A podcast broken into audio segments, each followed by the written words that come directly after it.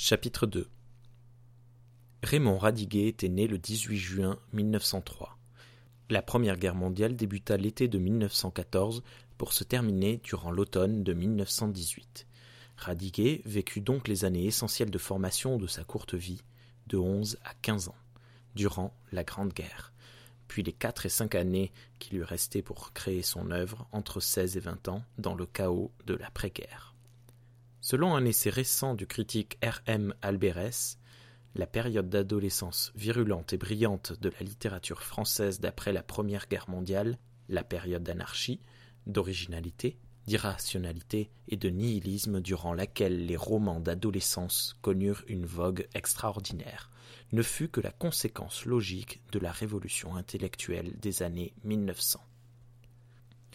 Les disputes philosophiques de l'âge précédent sur la valeur de la raison et de la foi étaient devenues des souvenirs d'école.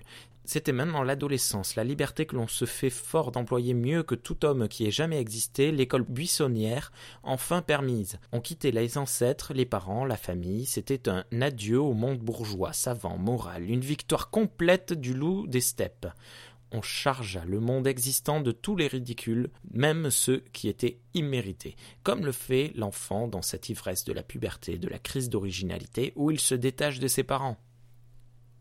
Alors que la Grande Guerre touchait à sa fin, Max Jacob avait présenté à Cocteau un jeune inconnu. Le poète Jacob était un homme grassouillé aux faux airs de curé de campagne. Quant au garçon qui l'accompagnait, il sortait de l'ordinaire. Petite taille, cheveux hirsutes et ce teint livide qui, d'après Lombroso, est celui du génie. Il portait un veston mal ajusté et, l'air arrogant, tenait une canne sous son bras. Dans son allure, Cocteau découvrit cette morgue propre aux élèves paresseux, qui s'était déjà plu à évoquer. Pendant que Cocteau et Jacob bavardaient, le garçon n'avait pas prononcé un mot. Au bout de quelques instants, Jacob lui dit tu apprécies Cocteau, n'est-ce pas? Cette timidité, ça ne te ressemble pas. J'aimerais bien que tu lui montres un de tes poèmes. Le garçon, toujours aussi silencieux, fouilla dans la poche de son veston. Il en sortit un bout de papier tout chiffonné qu'il poussa de sa pomme sur la table d'un geste enfantin.